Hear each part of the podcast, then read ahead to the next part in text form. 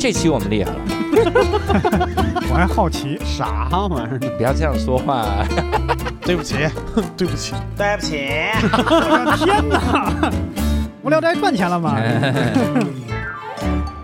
？Hello，大家好，欢迎大家收听这期的无聊斋，我是教主。哎，这期我们厉害了啊，因为这期呢，首先我们有一位代班主播啊，因为这个六兽儿不在，所以我们请到了沈阳大风天喜剧的往事。大家好，我往事。往事老师今天是特意赶过来录这一期啊，呃，对，所以我们这一期，你知道我们嘉宾是做什么行业的？知道知道。嗯，嘉宾就是我们设了个局，专门抓你的。现在有什么犯罪的交代一下嗯。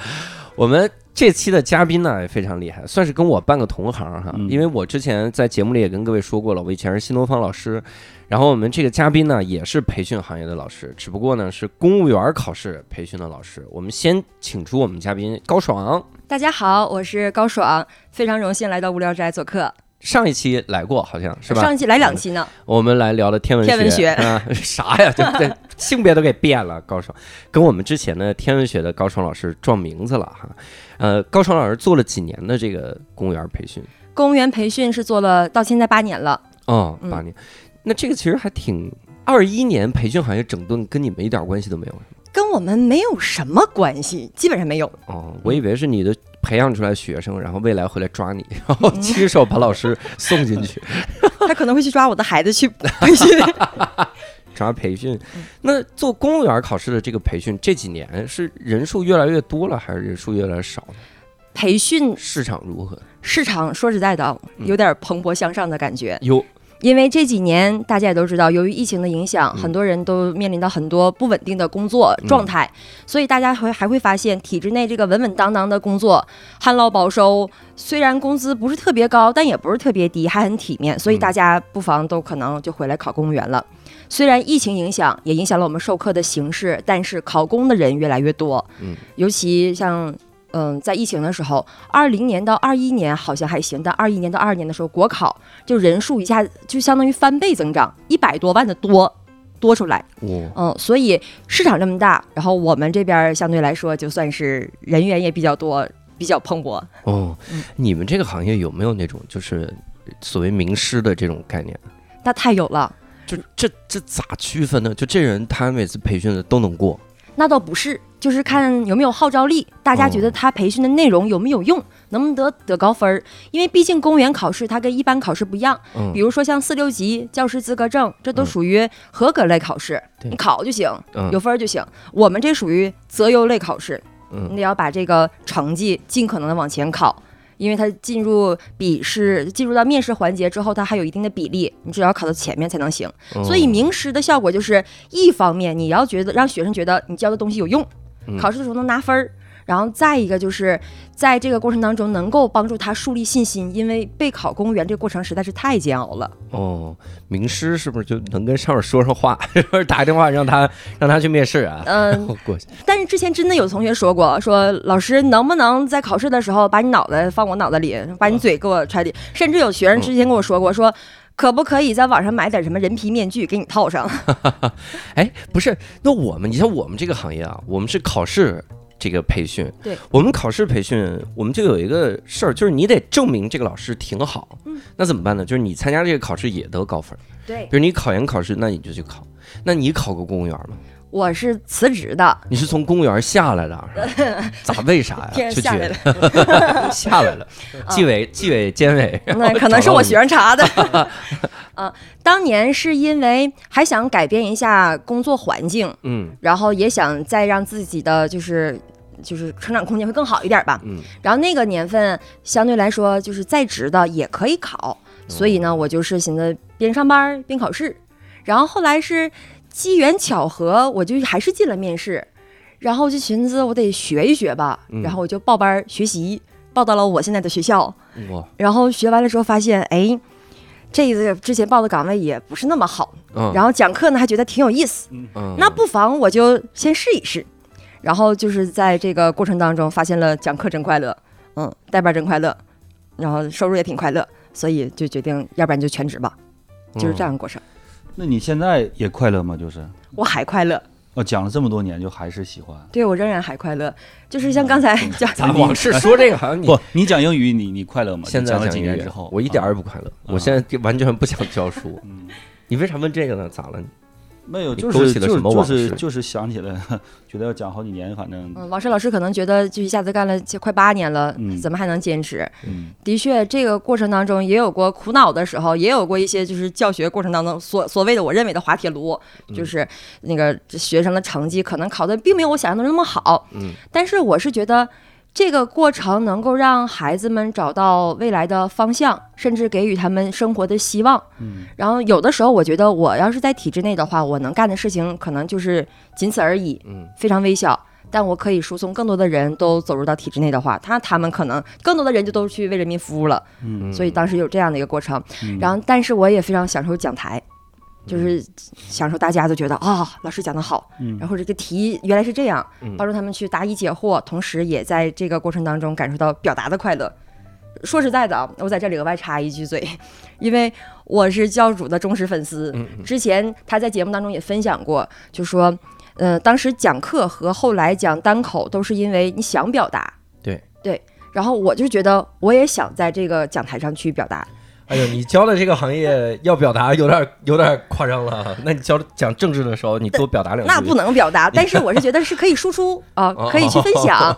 嗯，的确，我们我教这个学科刚好也是个表达，哦，因为公考考试它要有笔试考察环节，有面试考察环节，后续还有可能有体能体检，还有政审。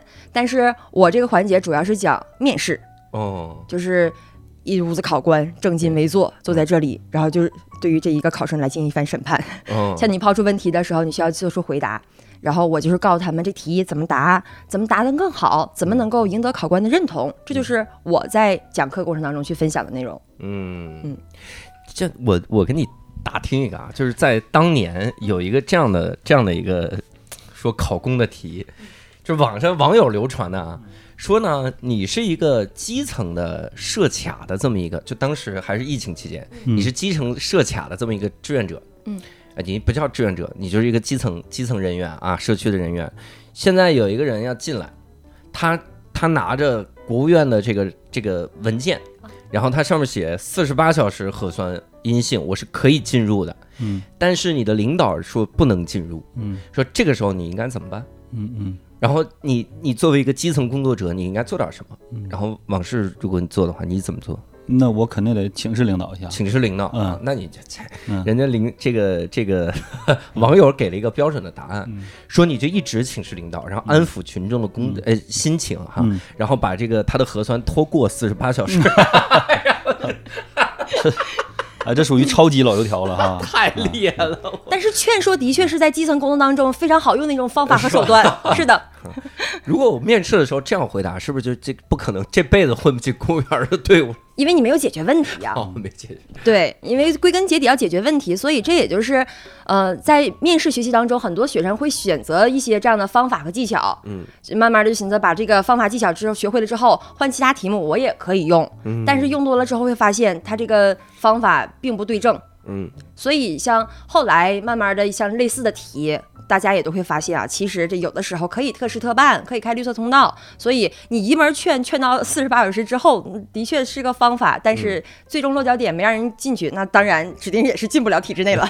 这么回答可能就进去了，就是那种进去。那我特别好奇的一个事儿啊，就是你们教面试这个事儿，首先你现在还能再去考公吗？我可以呀、就你没事儿就能考个公？就是因为我人这一。辈子是都能一直考公是吗？当然不是，公务员考试它是有年龄限制的。嗯嗯比如说，要是本科学历，那就是嗯三十五周岁以下；然后是博士和硕士研究生的话，可能会年龄放宽到四十周岁，嗯，是有年龄限制的。所以，考不了。嗯，所以，所以有人也说，这个这荣枯线，职业荣枯线，在嗯北上广的话，可能是三十多岁是一道坎儿；公务员的话，就是三十五周岁也是一道坎儿。嗯，那你作为一个面试的老师啊，我我我之前考过啥？我考那个教师资格证的时候，它里面有一道题，前面的题都是客观的题嘛，对，就什么秦始皇是哪年，秦始皇是哪个朝代的，哦嗯，秦朝写着，就是这种题。然后后面它有一道作文儿，嗯，但每次他写作文的时候就写的五花八门嘛。哦然后我就当时报了一个就是名师的这个线上的课，我都知，我都可能猜到你家里报的是哪个名师是吗？嗯这个名师教的太牛了，就嗯他教的非常有套路。他就说，你写教师资格证的这个这个作文，你要仔细想想，人家为啥要让你写教写这个作文？是看你文采吗？那你又不是考语文老师，你人家想看的是你对教师这个岗位理解不理解。所以无论如何，你都一定要把这个事儿引到什么教师的核心价值观上。嗯，对，一定要引到那场，而且你标题就要体现出来。嗯就比如你，你发现这个这段材料讲的是团结，你上面就写什么什么什么什么团结，然后后面半句就用那个教师的价值观，然后就直接就给写出来，说这样的你就能得高分儿。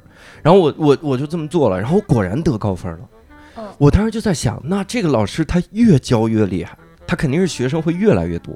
以后每年考教师资格证的，比如一百万人，有八十万人写的是一模一样的这样的标题。但是都能过。就就这 这个啊但是教师资格证当时评分的时候，它也是按照这样的一个标准的。啊是吗？对，因为它会有一些采分点，比如说那个，就像刚才教主所说的，要体现出老师对于这个问题怎么思考。嗯其实是这样的，因为我们选拔的是一个合格的老师。其实，在公考当中，考试也会有这样的一些小小技巧、小技巧。比如说，在笔试考察环节，它会有一门写作文写作的申论，嗯嗯，然后它可能需要你会结合题目当中材料，需要写一篇策论文或者正论文。但是归根结底都是要从材料当中，你可能需要去发现问题、解决问题。但是你的视角不能是作为一个当代大学生，或者是一个无业游民，或者一个普通的一个小白、小透明，你更需要以一个公职人员的角度去想一想这个问题应当如何去解决。所以就是角色站位要高一点。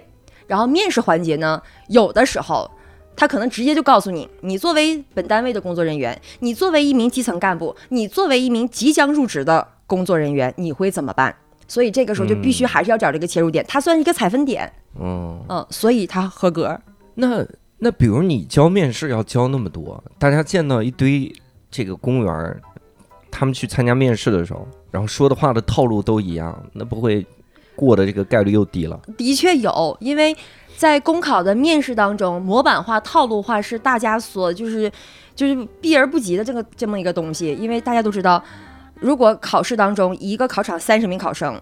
前后要是有两个人说话是一样的话，听的会非常非常明显，嗯考官就直接给你判定你算模板化、套路化，你的分儿就会非常低。嗯嗯像这两年咱们的考试结构在不断的改进，就是希望想破除一下大家的模板化、套路化，所以他就研究怎么的呢？嗯，就是三个人一起进入到考场，嗯。按照相应的顺序 A、B、C 轮流进行作答，然后答完结束之后要轮流进行点评，都有相应的顺序。嗯。但是我们之前在考场当中就碰到这样情况，就是 A 考生和 B 考生他们俩很明显是在一起学的，嗯。然后 A 考生叭叭叭背了一段金句。就是说实在的，平时正常人都不会说的那些金句，嗯。然后但是 B 考生张嘴说了同样的话，哟，当时考官噗嗤都乐出来了。嗯但是没办法，就是考场当中那么紧张，有的孩子抗压能力差，积累不够，然后或者是也没有办法组组织好自己的语言的话，他只能硬着头皮去说。但是最终的结果就是俩人都死得非常惨。俩人都死得特惨。对我想到一个弄死弄死对手的好方法，嗯，就是同归于尽。我对我专门去考，我仨人一块儿进去呢。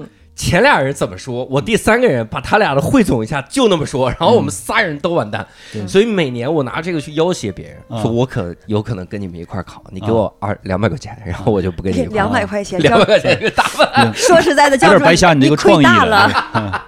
我把这个创意线免费贡献给大家。但说到这儿，我想跟你们分享个事儿啊，嗯就是这是在公考当中大家都可能就听说过的，但偶尔可能会发生过的一些事儿。嗯，就是你像刚才不说，既然你有机会进入到面试，对。那你想要就换一换前面的对手，但是之前那个比如说考试当中，这个岗位招一个人，需要三个人同时进面试，好巧不巧，你考了第二，嗯，然后那个第一呢，你就是通过各种手段打听到他一些联系方式，就问着他了，说那个这个岗位今年啊我也挺难得，我好不容易进考试了，那么你能不能放弃，然后我来考，但是放弃的话一定会有一些代价，嗯、我就是嗯我给你钱。二百块钱指定不够，二百块钱，哎呦，对，指定不够，所以你500亏大了。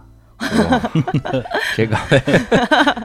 就这种情况，偶尔可能会有过，嗯，但是成不成功呢？好像其实还是比较少的，因为嗯。有一些人他觉得呃自己考上了也很难得，嗯，我下次什么时候考进去也说不上什么样了，所以你拿跟我要搞这种权钱交易的话，那算了，我不我拒绝。哦，拒绝。对，很那很多时候对方，那一定会出现有威胁的这种情况吗？威胁不能，这要是整上去的话，后续还有政审呢。哦，嗯，对啊？如果说你把人威胁下去了，后来你考上了之后，然后那前面被你劝走那个人反过劲儿来说不行，我这觉得我气还是没有办法消得去，那好，嗯我就去举报。威胁威胁给他说，这个你们家开雪糕厂的对不对？雪糕厂需要用电吧？嗯，打听打听，京海的电一半姓孟，一半姓高，然后但是啊，然后吓死了。的确是哈，我我好像之前听到过那种，好像以前有这种社会新闻，就是贿赂第一名第一个人。之前有过一个社会新闻，但是真假无从考证，但是说的非常玄乎，就是说的是。嗯，应该是考第二的人，但是具体有细节我记不住了。嗯如果说有有想法的话，大家可以去上网搜一搜。就是，呃，当时考第二那个人打算想要把第一的弄下去，嗯但是一顿劝说，一顿去跟人沟通之后，人家没答应，嗯然后就想了一个方法，就是下毒。哟，嗯，然后好像也是联系了当时第一的那个人，就当时的工作单位，然后他联系他们的同事，嗯就是伙同一帮人，然后在人水里投毒。哇嗯就这种案件案件在网上 就会有看到过的。哎我又想到一个生财的方法，啊我每次都考第一，然后等着第二来给我行贿。那你得有那实力。那要真的话，呃真真是的，好好像我听过有有有有人这样干。不过刚才他说那个，就是我想起一个事儿，这个这个哪年我记不清了，反正离现在是很久远了。嗯那时候可能人们这个就是规范意识啊、法治观念也都差一点儿，嗯对吧？就是比较乱套。然后在我们辽宁应该是抚顺，当时上了报纸，就是这个第二的人，然后是雇人把第一的人这个腿打断了，好像是在楼道里啊。我天啊，但是最后可惜他呃这这可惜用的不好，最后呢就是活该 啊，他也被查到了啊，对。刚才他说那种就是买职位的，我之前那个正好跟一个就是学法律的朋友聊过这个事儿，他当时说过，就是呃这个呢在法律上也就有解释的，它叫。破坏国家考试公平罪，还叫什么东西啊哦？你如果你也足够坏的话嗯，录好音或者说留好证据的话，然后你直接就能把它点下去了。哟当然，当然这样的话，你你得罪人，包括你自己也是，就是很危险的，就是。对嗯刚才王石老师说那个破坏考国家考试公平罪，其实也是意味着这个考试是越来越公平的。对，有些人之前也觉得公务员考试是不是可以就是找找人走走后门对，走走后门儿什么的。但是这几年都是逢进必考，嗯包括就是你在参加考试的过程当中，如果说就是违规违纪，咱就不说了。你要是随意放弃的话，现在也不行，啊就是就是要叫浪费考试资源。所以很有可能会计入到你的诚信档案，日后你要考公的话，很有可能也会查。也就是我我刚才那个生财的方法，我考到第一，然后没人找我贿赂，我放弃了，我我就完了，我以后不能再考了，我就是。嗯，我得当着这公务员儿了，行吧？你考上，然后再像他一样再 再辞职。啊再辞职，然后教这个，又回到我老本行。对，可以久病成医都是。那公务员考试，你在这个机构嗯，你每次大概一个班得多少人？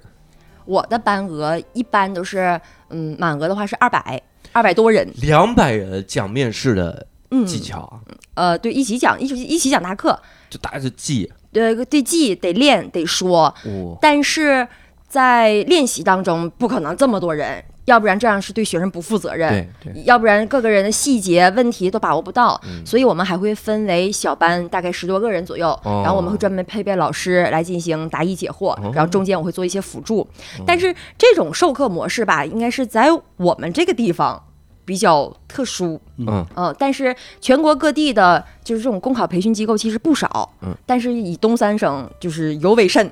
但是我们这边就相当于在授课当中可能会有大班课，也有小班课，呃，所以到时候结合考试的需求，像刚才我说到二百多号人的话，那基本上就是赶上重要的业务周期了。但是像一些小型考试，那班额的话，十个人左右顶天了。哦，两百人那种大课是要赶上什么考试？嗯，国家公务员考试和省级的公务员考试。哦，原来公务员考试分这么多的。呃，不仅是这两个，像平时的选调生，光选调生的话，就会分为就是重点院校的选调、定向选调和普通选调、非定向选调。然后像平时的事业单位的考试招考，它未来也是拥有编制的，所以它也算之为公职类考试。除此之外，我们还有像人民银行的考试，嗯嗯，然后包括像教师的招考，现在也会有这样的专门的笔试和面试的考察环节。嗯，嗯，所以各类考试很多。教师我知道，我们那 我们教师资格证也得也得面试。嗯我们当时面试可好了，当时我们那面试太好混了，我后来都想教教师资格证，因为面试过于好混了。啊，就是你你在上面讲英语，但下面那三个人啊不一定是英语老师，呃，嗯对，有可能。对可能有一个英语老师，剩下俩人都不知道什么老师，所以你如果你你你怎么办？你就只要流利就好，就是流利，你不知道自己在说什么，然后流利就行。我当年考教师资格证的面试考完时候，我都忘擦黑板了，我就走了。哦，对，人家是有这个规定对，，都有说要擦黑板这小技巧个环节。。嗯面试说要擦黑板是吗？对，然后结果出门之后，还觉得我一教面试的老师，万一我因为没擦黑板没有过去的话，丢死人了。哇塞，然后你又回去擦了擦了黑板，嗯，我做出门了，啊，头也不回走开了。考上了清洁工岗位，说这个清洁员做的很好，考上这岗位。那你教了整整这七年哈，你们这个行业有没有那种就说自己怎么去迭代啊？我们的迭代是随着考试的要求在不断的更新。嗯，嗯，那你说你平时咋进步？咋进步？那学习呀、可都学了。那我学习强国，学习学习强国的积分好几万呢。是吗？每天研究组各种一大人学政治报告。，嗯，对，报告啊，或者是重要的讲话呀，我们要做解读。嗯然后，但是最主要的还是从真题入手，就是看一看考情，看一看它的命题趋势。所以，像那个，如果说现在手机前有很多小伙伴想要考公务员的话，你就是看会看到很多题。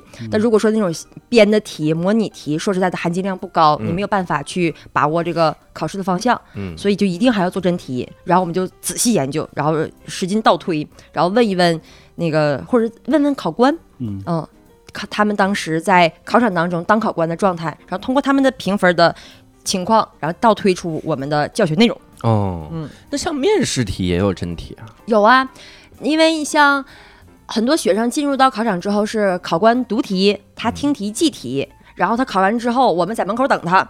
然后给我们一顿还原，嗯但是他们都由于紧张，就记得就是千差万别，啥也就非常凌乱。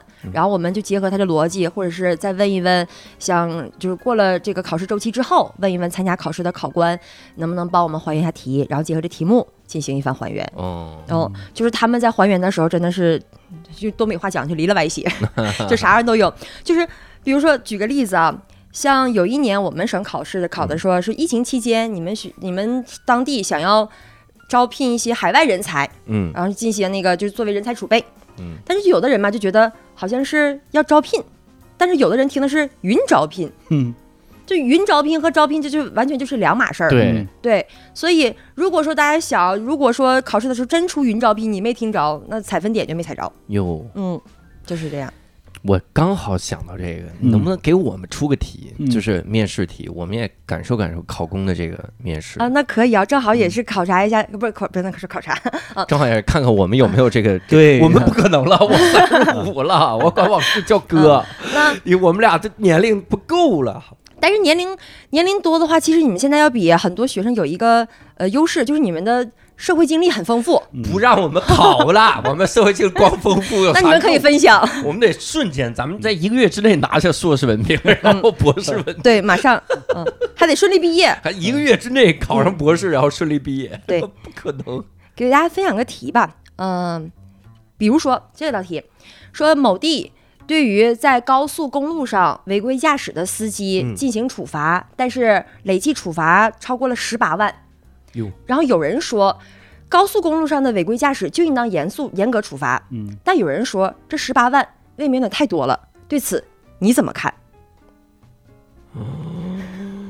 哎，他这个是不是还得有一些细节？就是他那面试题估计就这样。题目细节大致就是这些了，它不会特别长。如果太长的话，他会给你一张纸，让你现场去读，读完之后去答。但他这个累计是是一个人十八万呢，还是说一个月这个点位罚了十八万呢？就是嗯，我呃刚才有可哎，能你把考官问出来，真别。说啊，真的，因为这个当年是有新闻的，他们这个真题吧，因为都是考友回忆版，嗯对对。对，回忆版之后呢，你想在紧张状态下他记不太清嗯。啊，但是到底是什么样，谁也不知道。考友后来冷静了之后说：“哦，是我昨天丢了十八万，不是那个题，是我题是啥我忘了。考懵了，但是王胜老师这样的一个就是纠结点是非常正确的，哦这是我们后来教研的时候也会发现的一些问题。嗯，就为什么这玩意儿不合理呀、就包括像刚才说那道招聘那道题，就有的人听的是组织部，有的人说是教育局，但教育局也不具备这样组织招聘人才的这个权限呢。对我我我赶紧啊，趁着正确答案公布之前，我分析一下。以我多年培训行业的经历啊，嗯培训行业的经历是这样的，就是你题干里面如果给了 A 和 B，这俩都不是答案，就是他问你，有的人说这个惩罚过重了，有的人说就该这么重，你怎么看？你不能站队，就这俩，如果如果你选某一个，铁定是没戏。所以我估计答的时候就得说具体问题具体分析。如果这个人十八万，但他开的是劳斯莱斯，就继续开好车了不起。如果这人开拖拉机还罚了十八万，是有点重了，要不把拖就是拖拉机扔那儿拖。拖拉机能上高速吗？他们家他们家最大的一笔花销就是罚款，你把他车给他扣了，他们家能攒下钱来。我当不了公务员，应该。但是从技巧方面，教主有潜力。回去你看嗯还是有点钱。嗯，但是我也想听听王胜老师的想法。没事我没没什么想法。现在我就跟你说，是这个人罚了十八万，每次罚两千，每次罚两千，罚十八万，你说是不是有点？那他就是有钱。你你你罚二百就有短信提示了，那都到十八万了，罚到然后他手2万机坏了，可能是啊，他手机得欠费了换手啊。机。可能把这短信屏蔽了。对，嗯你罚到两万的时候，其实就应该知道把车扔了，别累计累计十八万应该是挺难，他得天天从那儿开。嗯，呃，像我似的，对吧？从铁岭到沈阳，天天往返。然后呢，我罚了，我还天天逆对我还我还不知道，对我天天我就到那块违章啊，我就到那块违章啊，然后这样能累计到十八万，那样，估计是一个点位，对我估计一个点位，估计应该是一个点对位，一个点位。一点位它路况比较特殊，那个信号对没有画太好，就是说。它那种它那种信号啊，或者是那个路段，就相当于你你你就很难不违规，就驾驶到那种情况下嗯。啊、完了可能就到那块儿违的也是特别多，嗯，最后就金额挺高，嗯。嗯，就大致好像是是这么个新闻，但是我让你回忆新闻，让你答题呢。对 想不起来了，嗯你跟跟你跟考官一通盘道，然后告诉他们可能就是这么个新闻，然后考官就让你过了。但是王胜老师分析的非常合理，然后再一个是他这也是一个积累的方向，嗯，因为这些题都是还原于社会新闻。都是一些真实发生的事情，哦就是这样编的时候其实很少。那你其实像这个事情，高速公路上如果说你违章驾驶的话，该不该罚？该呀，该罚呀，嗯对不对？所以就是有的人说是罚是对的，但是你说你累计罚十八万，是不是因为你的信号灯设置的不合理，标线设的不明确，提示不到位？嗯再一个，你这电子眼你去罚人的话，你还不告诉人家，你是不是在这就成为一个罚款机器，而忽视了它本身这种教育引导的一个作用，对对不对？对对，所以其实题目当中两个观点他说的都有道理，嗯该罚，但是十八万有点多，但是要想想如何从根本上解决问题。嗯如果你再能上升拔高一下的话，那这道题答就非常完美了。所以刚才教主刚才那个切入点方法有有你看啊，然后这道题答完了，就说我们从根本上来看，这个点位是不是标识设置的不合理，对吧？然后你成功的解决了。然后第二道题说现在啊，嘎了屯儿村，然后这个流氓流氓巷，嘎了屯儿流氓村儿村民村支书投诉，他们村儿自从你来了之后。每个月收入下降了十八万，自从你怎么办？每个月 GDP 少了十八万，你该如何解决这个投诉？这也是咱们考试的一种题型。是吧？对，就 是面对一些居民群众的诉求，或者是非常突发的诉求的时候，你该怎么办？说到这儿，我又想到一道题，真的，说你是一个贫困村的驻村书记，嗯然后有一个企业想要在你们这里埋垃圾，并且给村民们补偿两千块钱，然后村民们都答应了，但你觉得这事儿不合理，想要去向上去反映和举报，但是村民们说呀。人家给的两千块钱挺多的，但是如果是种地的话，政府只给五百块钱，所以他们想要这两千块钱，然后并且拦着住了你，现场非常的激动，那个情绪比较那个激动，然后那个混乱了。那这个时候，如果说你作为第一书记的话，你会怎么办？但是后面会加一句话，请现场模拟。嗯。哦，就是这个时候，你就需要把考官当成你的模拟对象，当成这些村民们，嗯。进行一番劝导、疏解，告诉大家掩埋垃圾不可以，还得要种地。但是如果说你要把村民劝走的话也行。哦，嗯。我会先，我会，我会自己站在村民那一边，嗯，但我把我真实想说的话，让我儿子用流氓的形式说出来。李宏伟，我我儿子李宏伟，我李有田儿，然后啊我说村民们，我儿子是一个这个西北口音、内蒙口音，我是一老北京口音，然后我给他说出来，然后谁再不同意，把他埋在青海市呃金海市清华区高速路断点。这是我的答案，谢谢各位考官。然后我把考官开枪了，直接把我轰走。但但是这事儿吧，当时有一些学生他的脑洞就非常大开，尤其是嗯模拟题嘛，就是比较宽泛，只要你说的言之成理，劝说成功就可以。嗯当时就有学生就带入到这个场景当中了，嗯就开始开始模拟，说乡亲们呐，我来这村里都一年多了，嗯。你们拍拍胸脯子问问我干一件对不起你们的事儿了吗？啊真的是李有田这话 乡亲们呐，乡亲们，对，如果这样模拟的话非常好，入情入景。但是他越说越离谱，他说你们要想想，万一说你们把那垃圾埋在地里，埋的地方刚好是你家祖坟，你说你家做梦的时候，你家祖宗都得做梦骂你。这是威胁恐吓，这有点但是吓话唬人了。话糙理不糙，他这个出发点是很好嗯，但是就是现场如果说真的要是模拟的话，还是尽可能控制一下。嗯哦，哎，那我突然想到，像这种真的模拟，他万一入戏了，然后发现自己适合当演员怎么办？就这个情 情景说的越来越真。哎，那老孙头，你说去年你发烧的时候，谁把你搬到呃背到那个村的卫生所啊？还有你，你儿子去年，然后模拟的特别多。老师说呀，这问题没解决，但我觉得你可以演狂飙，对，但如果说这样的话，在考场上会很有很高分儿，真的。为啥呀？因为他就是能能哦像能正常说话的考生，在考场当中就是非常是凤毛麟角了，嗯因为他们太过于紧张，说话的时候语气语调根本就不正常。然后另外，像教主刚才切入的那个点，也是我给同学们分享的一个点，就是你要说的越细致，嗯这个事情就越可信，嗯而不是那种泛泛的表达。其实有一些孩子对于这东西不了解，就是因为他不知道细节怎么办，嗯具体怎么办。举一个最简单的例子，就像考公务员，同学们总会问到这么一句话：说你为什么考公务员呢？很多人反应第一反应是我要为人民服务，这事儿没问题嗯，一点毛病都没有。但是咋为人民服务啊？嗯特别宏观，特别宏大。嗯你你一个年纪轻轻的小朋友，你能做什么呢？我说啊，你不如做点实事儿，嗯做点小事儿。你就跟考官说，各位考官，我从小就是生在这里，长在这里，嗯我学习接受高等教育，并不是为了逃离贫困的家乡，是想要让家乡摆脱贫困，嗯所以回到这里。其实从小到大，给我最大的感触就是，家乡这垃圾呀、总是遍地，嗯，然后污水靠蒸发。啊，这些垃圾就靠风吹。那如果说我能未来走向我的工作岗位当中，我能带领我身边的人把垃圾分类这事儿做好了，嗯把周周周边的路边路段清理干净了，我觉得这就是为人民服务。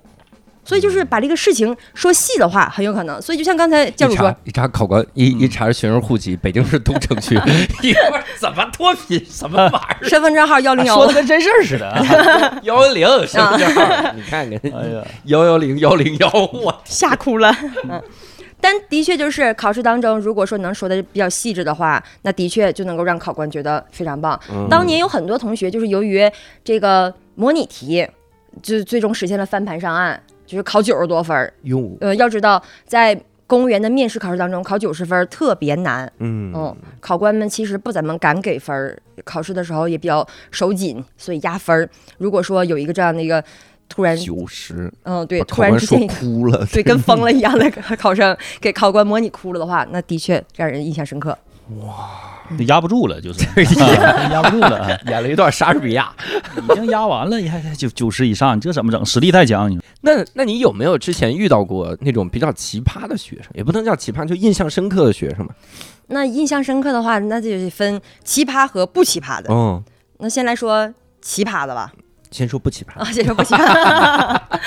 嗯，不奇葩的，其实让我印象很深刻的话，有一些孩子就是，呃，给你举个例子吧，就是我刚从事这个工作的第一年碰到的一个小孩儿，刚毕业的，呃，那年国国考的时候是十二月份，然后他那时候还是大四在读，还没有毕业，嗯，但是他就一心想要进入到体制内，要考公务员，当时就跟我说，姐姐，我给我自己定九次目标。就是给我自己九次机会嗯参加考试。这个考试有国考、有省考、有全国各地省份的考试。嗯只要我进入到这些省份的考试当中，那我就就大功告成。嗯然后他就开始他的巡考之路。嗯，他为啥要定九次呢？就是两年时间，然后从全国各个省省省份的一个时间表当中，对，考了九次，能考九次，啊那是给自己两年就嗯嗯。然后你以为九年 九年义务教育？我就合计啊九次。这九次大概是什么样？当然可能是呃公考、公职类的考试，公务员和事业编制都有。嗯然后他就一顿考，从我们这儿出发，然后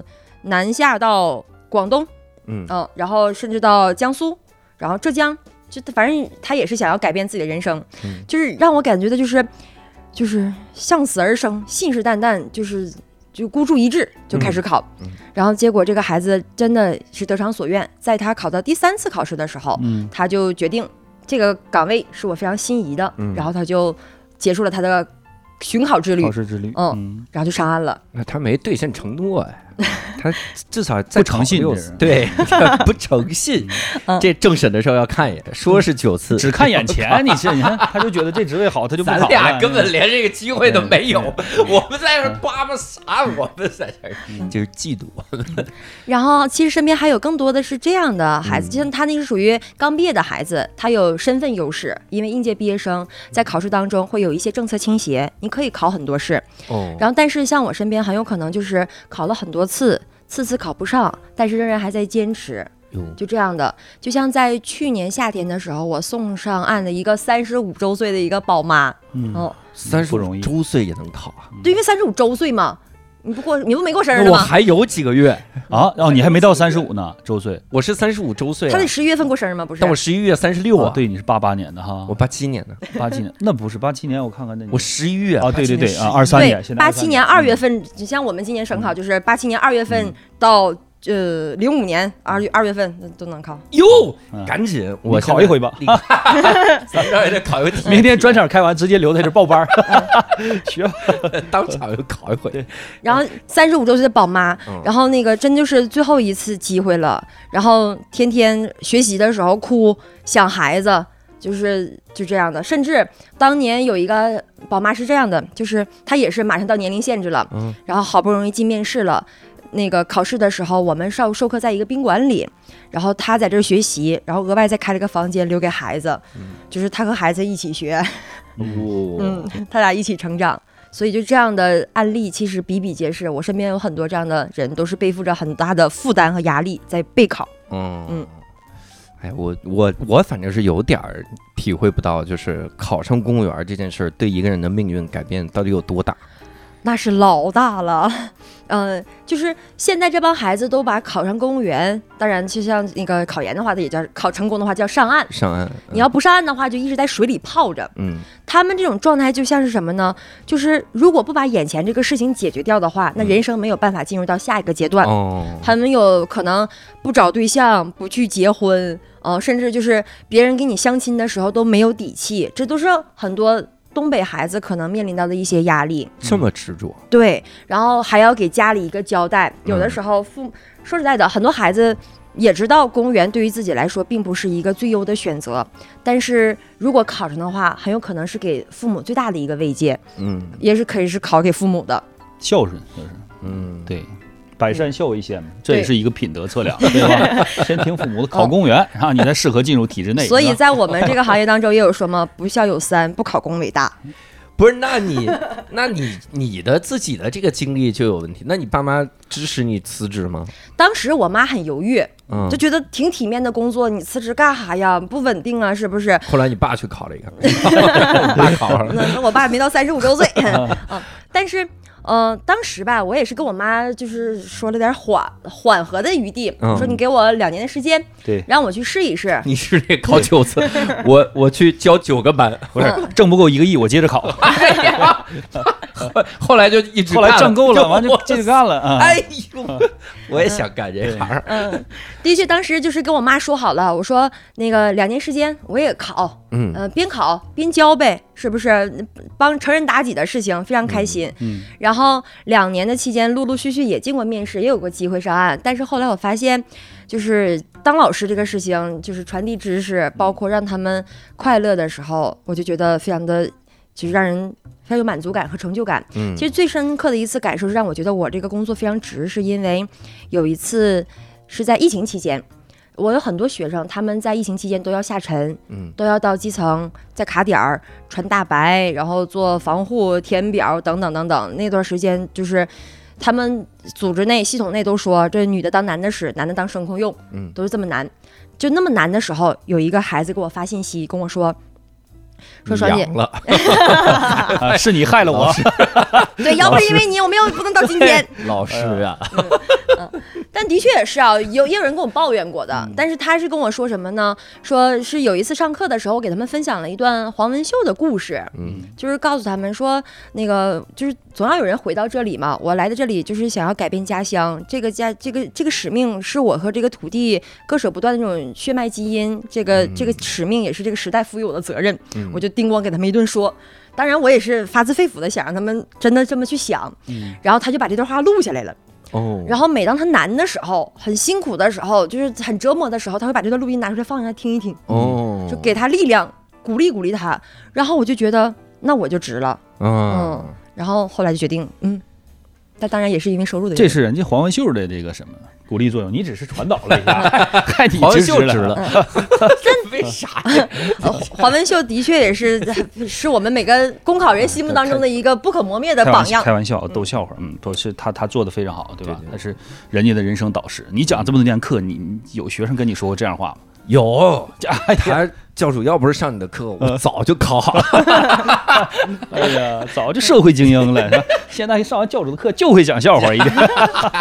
我现在在大风天喜剧，大风天是不是要把单立人收购了？哎呀，老板都这可去了。别乱说，单立人已经把大风天内部瓦解，收购了我。但是我看佳宇老师是不是也是带着石老板去视察了？嗯单大风天单立人现在一半姓石，一半姓宁，一个浙江。我那那有没有那种就是印象深的是他很努力，但是就没结果那种？的确有，我有很多这种学生，有很多，就是我我得这么说，就是我身边和我这么多年的学生们基本上都考上了，要不要是考不上的话，证明我的教学成果好像不怎么好。嗯嗯 但是的确也有就是折磨很多年、经历很多年这样的情况。嗯，分享一个我好我的好朋友吧，我高中同学。那像你我都从事这工作已经他他还考呢，去年刚考上，哇！去年刚考上。你看我都从事这个行业都八年了，然后我之前还有职工作经历，就是毕业都十十十多年了。嗯，天哪！但是他是什么呢？他是他是属于学习能手、考试大神。每次考试的话，他都会考一百五十多分儿。你啊，要是先说他是考试大神，嗯再说一直没去年考上这人生还还正常一点。你刚才先告诉我们他去年才考，然后再说学习大神，我们就有点不信服。假神，嗯，嗯，但是他考的单位那一定会让你们非常信服，哦，都是省厅级单位。哦啊，就那种单位的话，就是即使说那个岗位显示报名人数只有五个人，但是最终上岸的分数得得到一百五六左右。哟嗯，就是考试压力极大，但是他就是觉得刚开始的时候也是在考基层，可能那个时候成绩不是很好，但后来觉得我都这么大岁数了，我要给自己一个说法，嗯，所以他就坚持考这种省厅级单位。就是每年都可能会有一些磕磕绊绊，但是后来去年的时候，终于给自己送上岸了。哟，嗯，我我想问，这种省就是考试能考到的省厅级的职位，嗯，是什么呀？比如说省长是没戏是吧？啊，省省长不能考，我 省长想不是考一个。省长。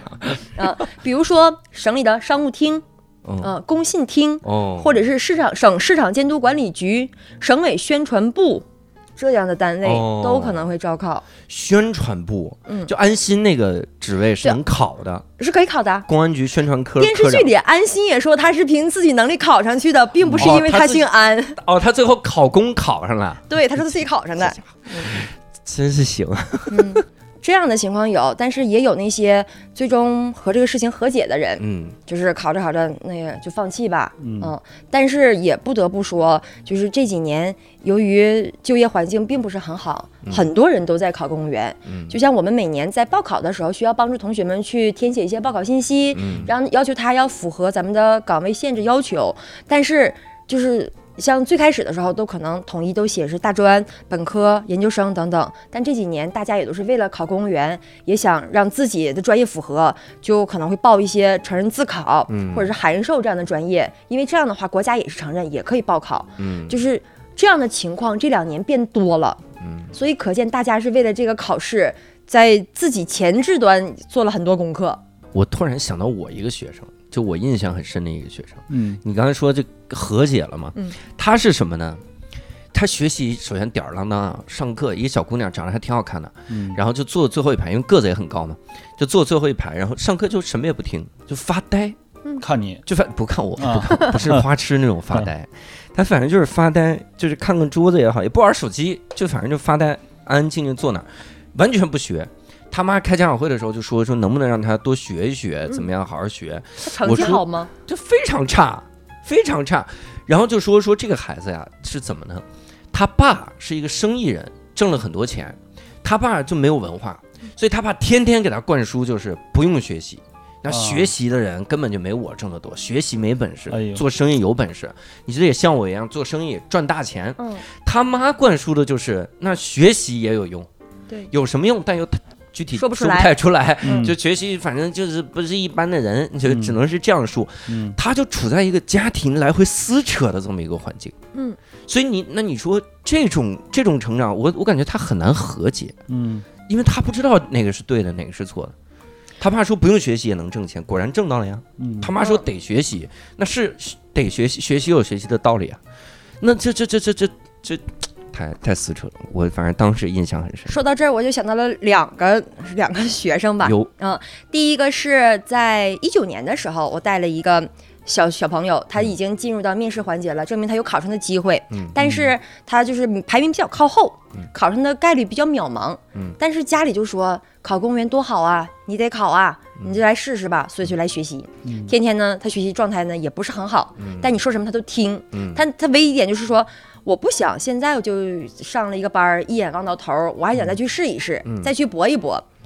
我说你这是少年不知愁滋味啊！你到时候你考上之后，不是你考不上的时候，你就哭的找不着调儿。嗯然后他就这样吊儿郎当的，嗯，学了这么一个周期，结果最终的结果反正也是没有考上。嗯但是接下来就是好几年，好几年他都一直都没有考上。对然后就是后来也后来也联系联系问一问，他现在呃也在体制内工作，但是没有编制，但是也仍然为这个事情而挣扎。就这样的情况，其实在身边还是很有的。嗯然后再分享第二个事情是什么呢？是我的大学同学哦，我大学同学都好优秀啊，就是他，我觉得他生活很很成功了，嗯，有产业，嗯哦，我我得这么形容，嗯跟人比不了。产业对啊，就是家庭和睦，非常美满。我觉得他的生活状态已经很稳定了，嗯但是他有的时候他也会问我，公务员好不好考？我也想备考，我也想学习。嗯嗯，我估计他可能也是想要在这个生活当中再去安稳一下吧。但是我觉得，嗯有的时候就是没啥必要了。啊，你这大学同学就光问啊，就是那我也能没事儿问问你。但他他问的话，那证明他就有想法，他动心思了。对，嗯，就有产业了嘛，在生活上没有物质的压力了，嗯，然后再有一些其他的追求，那好让人向往啊。其实嗯，那我那我还想没事儿问问别人这个自己的产业好不好搞，嗯 我也相当于有很大的追求，自己开公司累不累啊？嗯我也往那儿努力努力。那这些都不算奇葩的哈，嗯，有有没有奇葩的学生？有有奇葩的，嗯，比如说在咱们印象当中，咱不能说人奇葩哦，就是在我印象当中啊，公务员都应当是最起码就形象过得去，嗯对吧？毕竟你要和人民群众去沟通的时候，你得表达顺畅啊，然后最起码看着也还行。因为之前也听说过这样的案例，就是考试的时候第一名都考上了，结果被撸下来了，就是因为他说长得不好看，哎呦，有这种情况。嗯，五官不端正，对但是像之前也有过这样的学生，就是他是他身上身体上稍稍有一点残疾。哦，嗯，就是他有点跛脚，就是走路他有可能不是不是特别利索，嗯。然后表述起来他稍稍的也有点欠缺，表述口齿不清，嗯。但是这样的孩子，嗯，他经过努力也都考上了，但是我也挺担心他考上之后他的工作开展会不会有一点困难，有没有那种公务员岗位是只用文职就行？有有的是，那还行啊。嗯，比如文字处理呀、或者是你像公检法里面的那内勤的话，都是要处理一些文件类的工作的。哦嗯，不用那么沟通也对行。其实这刚才给你们分享都是学生们考试的情况，但是你要说奇葩的话，更多的是在学习当中所体现的。嗯，就是笔试都是丁是丁，卯是卯，A 是 A，B 是 B，指定是能够选出正确答案的。但面试这个题本身就很开放，刚才从题当中就能看到了。我是从他们答题的过程当中发现，这帮孩子们的脑洞真的是非常的清奇。我印象当中最深刻的是一个。呃，刚才不是分享了两道题吗？再给你们分享一道题，哟我想、想听听你们的想法。上课来了，今天咱俩一说完，咱们 比那脑洞还我们可不清晰交费啊行行行，没问题。试听今天嗯，这道题是这样的，说那个你们村里就有人举报，嗯啊，又是村里举报养殖场用激素去喂养喂养肉鸡，只要举报到你们村里了，现在领导派你去处理，那么你这个时候怎么办？那如果说你们要处理的话，你们会怎么办？用什么喂养肉鸡？激素，用激素喂养肉鸡？嗯，我怎么处理？我先问问鸡他们 感受，吃这个习惯吧？鸡说没别的东西啊，那看样子我这个学生他不怎么奇葩，因为你看我一说，我先走访基层，跟这鸡们聊一聊。哦，的确也是。当时说我得盘点一下，得知道这个养鸡养养鸡场喂养激素到底到什么程度。那我要把我自己假扮成一只肉鸡，他当时确实不是为了逗大家嘛，对吧？他真的不是，他一本正经不是答他思维出来的。正常，那他也不他办不了啊。关键是你体积体积差太多呀。他是不是前几场考试已经考上了？他说是后面个扮演个什么猩猩、熊之类的，对吧？你还可以啥说动物园给这个猩猩喂什么激素，对吧？那 你说我扮演一只我猩猩啊进化论了，我吃一下看看这激素怎么样，对吧？嗯鸡是怎么扮演的？对，就是当时我们也很纳闷，他是怎么开来的。然后后来吧，这好巧不巧，还有一道类似的题，嗯嗯，是说你是 A 村的村干部，然后 B 村现在出现了禽流感，家禽大面积死亡，然后现在还没有流到你们村，然后村里的领导啊，让你去处理一下、预防一下这个事情，你该怎么办？那你说这个时候你要作为村干部的话，你会怎么办呢？先把所有的鸡都隔离好。嗯，嗯，那个隔离好其实是一个非常好的思路，但是这个孩子做的更绝，嗯嗯，把本村的鸡进行扑杀。哦哦，三体，三体降临派，这太可怕了！哦，都给杀了就。对呀、这样的话，我从本质上就杜绝了这种禽流感的传染的可能啊。牛逼下次立刻出一道题，流感马上传到你们村儿，这怎么这怎么办啊？啊，嗯枪毙。啊，好家伙把，鸡都给杀了，你他应该是比较谨慎，就是 太谨慎了！啊，比较谨慎，没有安全感。这个学生肯定是没有安全感。嗯嗯，但是我是觉得他这也太过于激进了。对，但是这个咱们跳，去根儿嘛。咱们跳出来说啊嗯，教师资格证考试里面，如果发现有这种苗头的，一般绝对不会过，对呀、嗯因为你非常有可能未来伤害到学生。嗯这是这你你的思路这样，这咱们这个叫啥？就是有点反社会了。哦，这种思路咋整？就是反社会的话，只能是劝。尽可能去劝他，因为嗯我们也碰到过有一些心理疾病的孩子们，嗯。就是他来考公务员，因为有一天晚上，就是我们正常上晚课嘛，晚课可能会到比较晚，然后都十一二点左右，大家陆陆续续去休息了，突然之间有同学就给我们发信息说，老师有一个孩子他不在屋子，他出去了，哟嗯，然后那我们就开始找，因为之前可能多少了解一下，就平时上课的时候心理状态并不是很好，有的时候言辞就比较过激。后来发现他跑到了楼顶，当时我们都吓完蛋了，就是这种情况。嗯，然后但是这这个孩子，嗯，通过我们劝完了之后，多少冷静回来了之后，嗯。但是最终的结果也并不是很好，就是他考试的结果并不是很好，嗯。嗯，毕竟那个状态可能打不开。嗯，哎，我我讲到这儿，突然很好奇，考公务员考试里面有没有哪些呃这个硬性的条款？比如说我们啊，就教教师行业，嗯，有精神病史的人是不可以的，嗯。就不可以从业。嗯。有，因为公务员也有，公务员也有，比嗯。如说像在面试结束之后，会有，比如说要考公检法的话，会增加一环体能测试，嗯。你的身体素质得过硬，嗯，得跑个一千米，呃，四乘一百折返跑，呃，原地摸高跳等等的，就是从身体素质上来去卡一下。嗯。然后除此之外，还有我们的体检。体检的话，如果说有什么重大疾病啊，嗯或者身体缺陷呐、包括就像是色弱、色盲，很有可能都会过不了。呃哦，对，尿酸高也不行。对，尿酸高都不行，对，怕怕在这这个岗位上一线战斗中痛风，特疼多。少有风险，所以是这样。但是在呃报名之前，嗯我们也会设置一些岗位的限制。你符合岗位限制的话，你才可以报考。比如说，对于一些特殊岗位，我们可能会要求，嗯、性别的限制。嗯嗯，像男孩子、女孩子在一些呃公检法的岗位当中，可能会专门限制出来。但是之前也有限制过，比如说你得拥有国家二级乒乓球的什么什么证件之类的。啊，嗯，对，有的。嗯这是什么岗啊？嗯。乒乓球厅，可能就是省乒乓球乒乓球运动相关呗，可能是嗯。体委或者体育局，然后正好或者是这个干部局。嗯。男单选手今年大名单缺一个人，嗯。就是公考考一个国家队，直接考这个。但是呃，有一些岗位也会限制身高，嗯，嗯。这是这是有的时候是硬性，哦，嗯，所以必须得要符合。嗯，有有限制，必不能太高的吗？那种岗位那倒没有，没有。没有，但是基基本上就是矮，别太矮，太过分就行。嗯嗯但是有的时候这个身高的条件反而并不是什么很合理的，嗯嗯，就是在我们这个招考的过程当中，各个单位他也会报他自己的招考计划。我本年度想要用什么样的人，我会把这个要求报到组织部或者是这种人事部门儿，然后他们审核通过之后的话，那就可以。然后他会结合用人单位的需求、实际需求来定，但也有这种情况，比如说本单位有一些工作很多年，但是仍然没有编制的人，嗯哦，我会给你设置一些岗位，会结合你的岗位来给你设置一些条件。但当然啊，大家都可以考，面向社会招考嘛。嗯你要是能考进来呢，算你本事。嗯哦但是，嗯、之前也听说过这样的单位，就是也限制了，就是为了这个人就各种各样的限制。嗯可是他考两年还是没考上，实在不行限身高吧。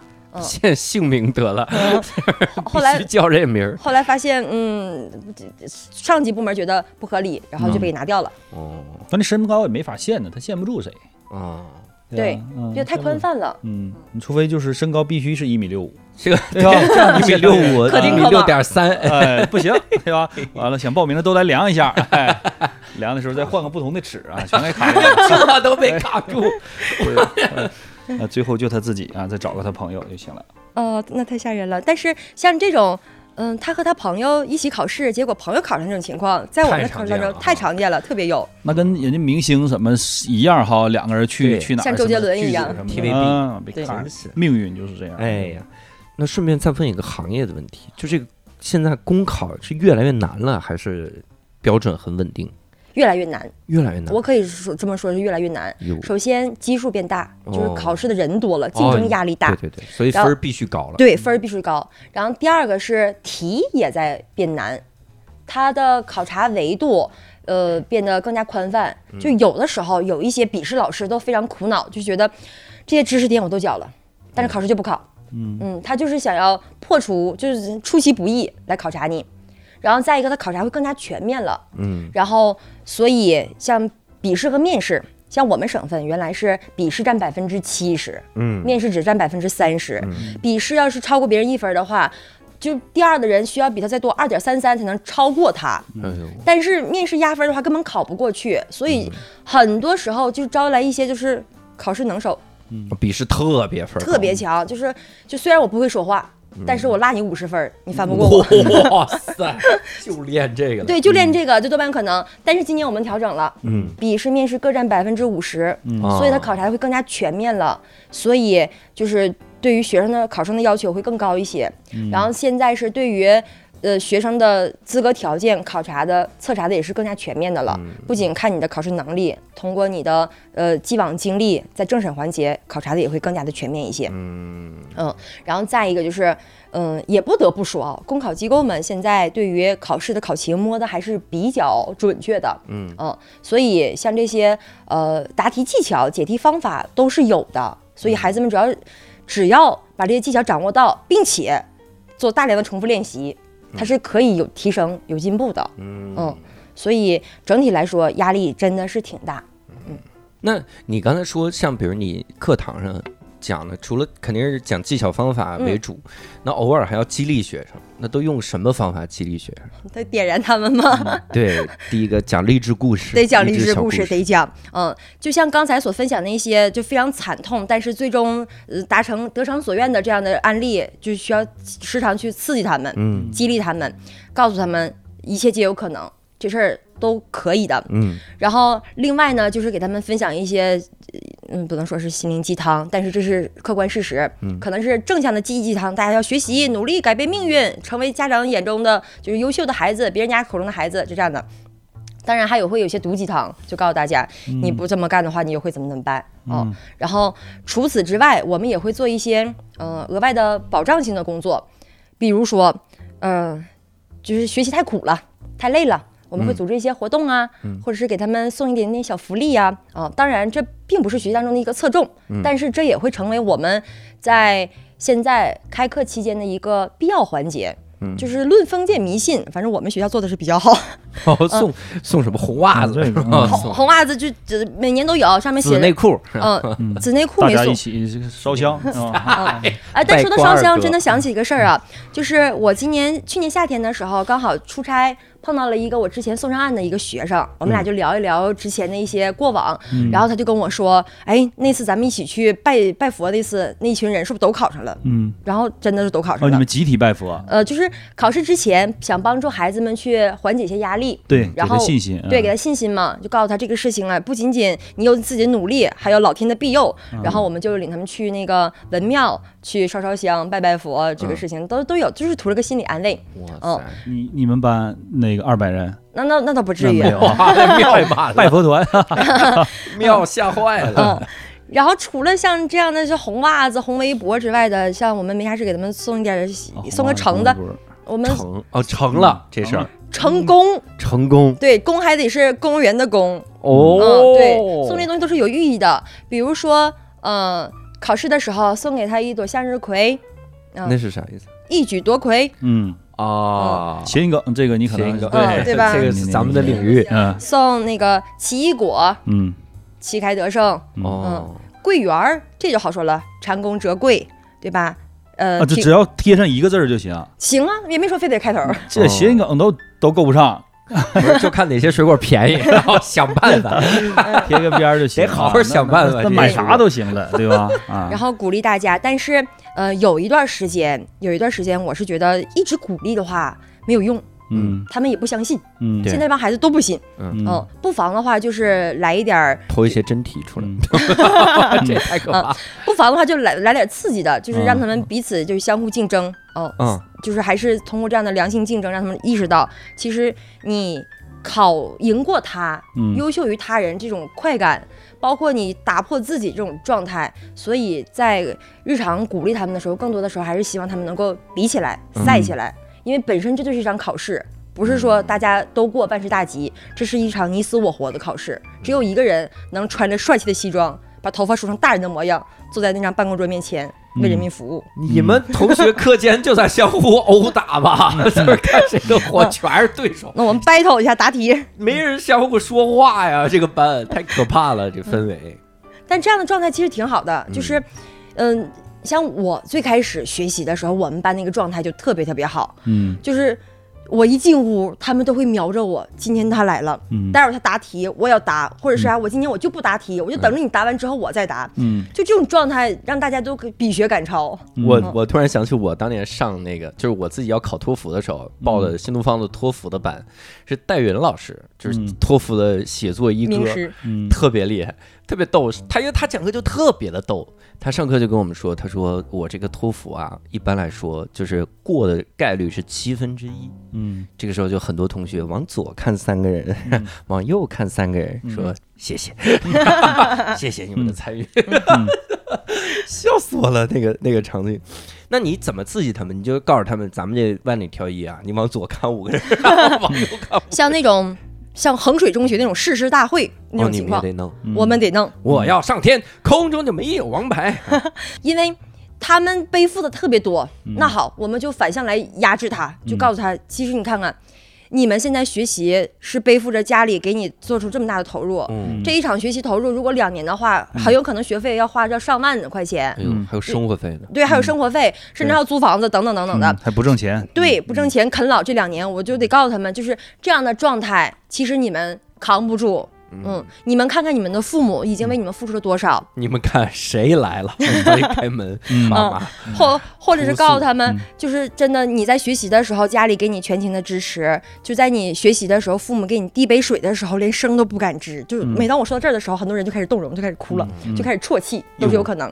就这时候那不行，我就为了父母，为了我自己要好好学，就有有这样的情况。嗯嗯，然后再不就是。嗯，之前不都有说什么那个上岸第一剑，先斩意中人吗？嗯，然后但是他们有的时候也是想要证明一下，给、给自己曾经抛弃自己的前男友、前女友来证明一下，我我是可以的。嗯，他们也是卯了劲儿的学，但是也是希望我告诉他们，就以后这渣男渣女，就你你就可以当。啊，嗯我有一个什么感觉，就是我我感觉挺挺无力的。就是如果我我要考公啊，嗯我说我我玩命学，你说这个东西它我觉得还是有点拼悟性的。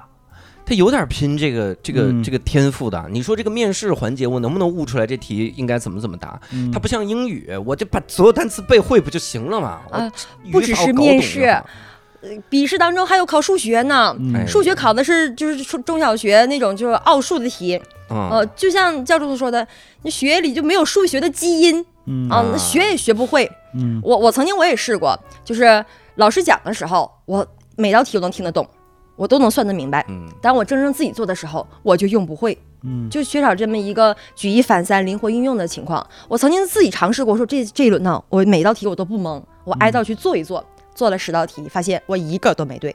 嗯嗯然后后来发现还不如蒙好使。嗯然后面试这个环节的确也有，但是面对这样的无力的时候，的确有的时候，呃，刚开始学习的时候会告诉他们，你努力一定会有成功，也会一定会有收获。但是临要上考场的时候，告诉他这事儿一半 看你，一半看天，哦，这玩意儿多少也有点就是运势在里面。因为有很多学生也经历过这种情况。我去年的时候带了这么一个孩子，就是三十出头一个男孩子，说话表达的时候，他的确挺费劲。正常沟通的时候，就是就是挤不出来几个字，你怎么激发他，怎么启发他，他也说不出来，还紧张，就哗哗冒汗。嗯然后这个孩子当时不能说放弃，就是我尽我最大所能让他学会一些表达，毕竟能够让他在考场当中就憋着无话可说，一字不提。然后这个孩子就是这样上考场了。嗯本身他也不是考的靠前，最终他还考上了，他是翻盘上岸了，嗯他超过了前面那个人，嚯前面那人没去，嗯嗯，这就是命，这就是命。哦，就这样的情况在公考界当中比比皆是，经常会有。嗯一一命二运，真是啊三三积阴德，啊真的就是都是你咱们这行也得讲命，咱们也是你说对吧？的确是这样。真那也不一定，有的时候他们也靠自己努力过，就使使劲儿。嗯，就是因为考试的时候面试嘛，他们进入到考场之前，他们会先在这个考场里面做一就是候考，嗯很多考生都放在一起。但这个考场就像这个候考室，就像一个修罗场一样，嗯大家各自心怀鬼胎。嗯然后如果说现场工作人员不制止的话，很有可能就开始说话，甚至开始人身攻击。嗯有的时候哦还有泼可乐这样的情况，哇，在以前都发生过的。嗯泼可乐，嗯我以为泼硫酸，那怎么带起来？那没办法，但是会检查出来的。然后就有一些人会在考场当中去搞一些心理战术，嗯，告诉你啊，你知道我是谁吗？嗯。哦，我是机构的培训老师，我考试经历非常非常丰富，嗯。你就别的啦，嗯。嗯。然后有些人当时就崩溃了。这种战术没啥用，我跟嗯各位说，你不如大声放屁，给他整崩溃了，哎他真的是崩溃了。对，恶恶心他哈啊，用魔法打败魔法，大家绝对不考了，都不贵。你你是不是遇上过这样事儿？对我你是只不是做过这我个事？从来没有，我是突然想起路易斯关键他大声放屁，他是想放就能放吗？他他得提前吃点什么 是吧？研究这玩意儿。呃，提前吃点啥？我是想起 Louis C K 那个段子，新专场里面嗯说他有一天在飞机上突然放了好多屁，啊，他说：“他说我放屁大家都有，但是我那天放的真的是好多屁。嗯 我放到结束的时候，那飞机都在我们家，因为结束的时候，结束的时候那个机场的人说，反正飞机已经毁了，你拿回去吧，然后拿你们家放着吧。那飞机在空中开着门转了两圈都没用。但是呀。哎，但是说到这个激励和点燃，其实哦我以为说到啥了，对，说到激励和点燃。对，说到激励和点燃啊，就是除了让他们认清现状之外，但是要理解孩子们学习真是苦，嗯因为学习本身就是个反人性的事情，嗯太累了，上班也反人性。对吧？所以也希望能够帮他们去穿插一些其他的活动，除了像比赛呀、除了像一些休闲的时候，更多的时候上课嘛，我们本身就讲面试，不像想讲笔试一样，你需要给他讲一个原理。面试的题刚才也看到了，非常的开放，非常的活泛，所以可以扯淡。嗯，可以闲扯，所以就刚开始为了上课的课堂气氛活跃这个环节，我下了不少功夫，有 甚至还得是得得得亏教主的一些启发。嘿，抄了你的段子，嗯。我的段子放到公务员考试培训里可不太合适。对，不能说抄，但是我之前也听说过那个教主说，如果说不盈利的情况下的话，嗯。用一点是可以的。啊可以。嗯，但是这是正好今天也见到正主了，问一下可不可以。啊？嗯就是因为有一些孩子表述的时候，语言组织非常的不规范，嗯甚至是不准确。刚才也说到了嘛，就是那个有人说要求现场。去模拟你这水喝不喝？那各位考官，我想表演一个蹲蹲蹲。我说你不能这么说呀，是不是？各位考官，面对这种情况，我十分的麻爪。我说麻爪，那这东北考官能听得懂，外地考官怎么办？我就告诉他们，我说这样的措辞表达，如果说不够准确的话，那听起来就非常的可笑。就比如说我之前带过一个学生，他就曾经夸过我说：“爽姐老师，就你平时啊，就看起来就非常是非常是一个憨厚的人啊，嗯经常会露出一些就非常就是憨厚的笑容，嗯嗯嗯，是个是个乐观的人，时常露出一些憨厚的笑容。当时我们同学一听完之后，反应了半天，嗯然后才笑说这不是教主段子吗？也突然反应过来了。啊。当时他们反应半天之后，我发现了，嗯，教主段子可能是不好笑。哎，你这个哎，呀，这赖不着我。哎这是这个段子哈，对，但什么的段子这是嗯，但的确，嗯，有想的时候啊，啊？真想过。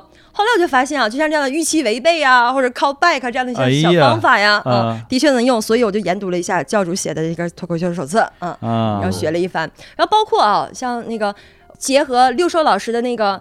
呃，段子我也获得一些启发，嗯就就比如说题目当中说，当今老年人在互联网这个时代下，呃，越来越适应这个网络生活了，嗯。但是却出现了一些网瘾老人的现象，对此你怎么看？嗯。哦，然后当时六少老师那个段子让我深有启发，然后就想到了我妈妈、我爸爸天天看这个直播的时候状态，然后现场就一顿输出之后，哎，效果也很不错，然后也让找到了多少找到了一点，嗯、脱口秀的感觉，嗯那个单口喜剧的感觉。非常棒，嗯，然后有的时候在下课的时候，同学们也说，老师，啊每个人都可以讲五分钟脱口秀哎秀。呀天，那讲的应该正经不错呢，这是我感觉。那那你教了这个七年的这个考公培训啊，嗯整个自己会觉得有哪些个很现在对这个这个考公这件事儿会有自己新的感悟吗？有，尤其是去年感受特别深，尤其是去年结课之后，我突然发现我讲的东西都没有用。啊，嗯，才发现 这七年你 终于看透了 啊！七年之痒，七年之痒。这钱挣的是吧？哎呀，好好在钱挣到位了，嗯因为我之前也有成功的案例，像九十分的选手，我也培养出来过，嗯。考场的高分选手也培养出来过。嗯。但是我后来发现了，其实，在考场当中，他去应对考试的各种变化，包括他的表述的过程当中，他能不能打动考官？嗯说实在的，我能在短时间之内告诉他什么是好，什么是不好，嗯我帮他去培养培养。嗯但是很多的时候，大家也会发现，说话是个习惯的问题。嗯我用一个月的时间去改你二十年甚至三十五年的时学习习惯、表述习惯的话，说实在的有点费劲。嗯嗯，包括答题的时候，能不能在短时间之内高压场景下去抓住这个重点，很有可能就是在就我教到位了，我也告诉他了，但是现场出现一些意外的话，这也是不可控的。嗯。哦，所以让我觉得公考这个事情，努力是必然的，但是更多的时候要把心态放平。嗯。嗯，这个感受跟我最早，因为我最早在杭州新东方的时候还教高考语文，嗯。我是语文、化学、英语一块儿教，三科都教，哦，就全这么厉害科老师。就这么厉害。啊然后当时教语文的时候，我我第一个就放弃，当然第一个放弃的化学哈，第二个就放弃。我说语文教了几年之后就不教了，就是因为作文这个东西啊，你真的是教到最后你就很绝望。嗯。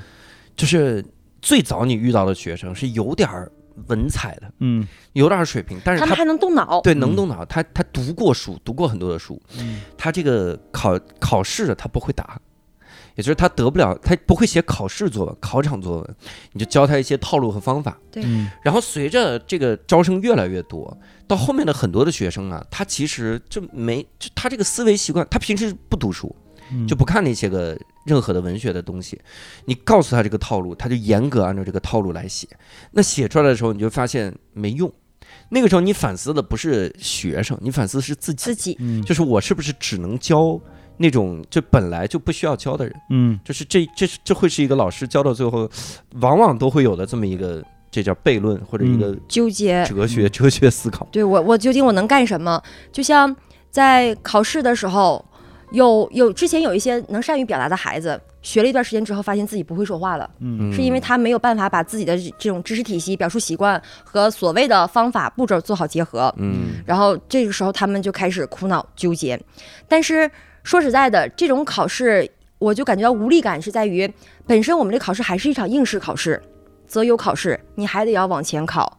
他你要只要合格的话，咱就算大功告成。嗯所以就是我能在给你教技巧的时候，这就是完成我自己本职工作任务。但是我也希望你再多会一点儿。嗯所以像今年过年的时候，我也遭受过家人的一些质问，嗯就说我们单位新来的这些孩子们嗯。怎么啥也不是呢，嗯。啥也不会呢，连嗯。Excel 表格都不会做，你们咋教的呀？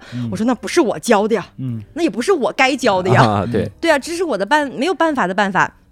所以有的时候我们为了应付考试，我们会选择一些方法和套路，让他们去学，让他们去用。但是真正去表述怎么把这个话融合起来，说的像人话，这是一个非常让我苦恼的环节。嗯，我可能去教。我可能去点播，但是真正的他们在答的时候，真正去表述的时候，这跟他之前的积累和他的表述习惯是有关系的。嗯但是能不能改，说实在的是能的，但是啥时候能改完？嗯这段时间可能我稍稍有点无力感。嗯嗯我突然想到一个，人家说我们这 Excel 都不会做，你说那不是我教的呀？嗯是不是你教他在表上写京东 Office 软件？有。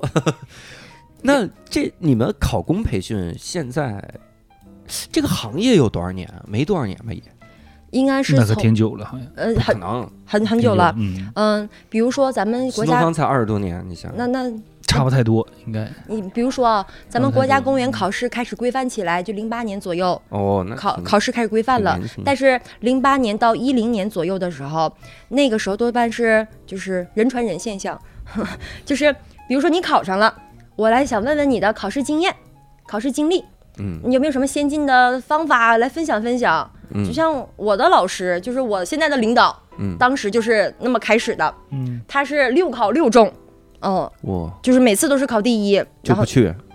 不是有有不去的，最终他选择了一个合适的去了，哦，嗯，但是现在也辞职了。嗯。然后那个时候我就是作为呃家长陪别人家的孩子，想来向这个哥哥问一下，你有没有什么好的学习方法，嗯问一问备考经验。然后一来二去的会发现问的人变多了，十个。二十个嗯，然后慢慢的就开始了，嗯然后真正要是成规模开始，就应当是，呃，一四一五年左右，在我们这里啊，一四一五年左右就开始办班儿，成班额、成班型了。嗯然后一五年开始之后就开始蓬勃发展，就开始逐渐变大。嗯，那这个其实我我问这个就是想问一个核心的问题，就是你觉得你你在考公培训这行能干多久呢？因为当年新东方我们想过这个，嗯然后我们老板把我们给说服了，嗯。他说因为我们这个行业很年轻，就新东方目前没有四十岁的老师，嗯。因为我们就是才才十几年，就嗯在十几年的时候跟我们说，嗯我们新东方才十几年，我们没有四十多岁老师，所以我不可能回答你说你四十岁之后怎么办，路都是走出来的嘛，一步步走，然后走到二十一年，这行业没了。嗯，我们这个 走了二十八年，然后当年人说的，是对的，后来也不知道。嗯 他真是不知道。那那你未来会有什么规划吗？对。这个规划是每个公考老师都可能会想到的一个事情。对啊，嗯，先跟大家分享一下这些公考老师都是从哪儿来的，嗯。你就可能会知道未来的这些公考老师的归宿是哪里。嗯对，很多学生在备考的时候会发现自己有一些擅长的学科，嗯。然后他会慢慢的发现他自己也可以有这样的分享的能力。嗯。所以很多公考老师他们都有很多年的公考经历，嗯，他们也考上过，他们也多次参加考试，然后慢慢的在这个过程当中就发现，哎，这个考这个工作挺有意思的，嗯。嗯，然后他们就开始从事这个行业了。但是多半他们都可能会给自己设定这样一个目标，嗯。说的是我要在年龄限制之前嗯。再考回去。嗯。啊，对，，多半可能是这样的。三十四岁，三十三十四岁的时候开始备考，三十五周那周岁那年就考，考但是万一再考不上，这可怎么办？完回去一看，以前的同学已经当局长了，嗯有点苦。嗯。但是我在这方面的规划的话，可能跟他们稍稍有一点点不同，嗯。嗯，因为本身教育这个东西是相通的，嗯。相通的，所以我是觉得这个行业目前为止是需求很大，嗯。只要有公务员考试，它就仍然还会存在存在。啊、即使说机构没那么大，一个两个的总该有。嗯。所以我是觉得教育这个行业，教育这个事业吧，嗯。它是一个长久的。所以我觉得我可能会在这个行业当中继续再坚持一段时间，坚持会比他们久一点。嗯，嗯我们当年也认为教育这个事业是长久的。哎呀，挺好。行，那我们也跟高爽老师聊了这么半天哈，然后也大概了解了考公培训种种的这些个艰辛，也祝福这个大家都能早日上岸啊嗯。当然，我觉得更更需要祝福的是大家明白人生怎么活。对就不是说一定要考上公务员。也不是说你有这个梦就不要去考公务员，但是最合适的是你要跟跟生活和解，你得跟自己和解，你得在三十五岁之前你得考，嗯 三十五岁之后你考个啥？要考抓紧时间。考嗯找考注册会计师，然后呢，所以也非常感谢各位的收听，再次感谢高爽老师，也感谢往事来当代班主播哈，大风天的往事老师代代班主播，往事来单立人。一言不发，你这，我第一次见到代班主播跟理科一个话量，挺好，咣咣干两瓶啤酒，主 要是待着。就是待老年人喜欢听年轻人唠嗑，但是都是关键时候的输出。根本你看没有拉倒没有，哎，偶尔我怕这大家以为就俩人，行，我半道跑了呢，我出个声儿啊。哦一声哈。嗯，对，所以再次感谢各位的收听，那我们下期再会，拜拜。哦耶。拜拜。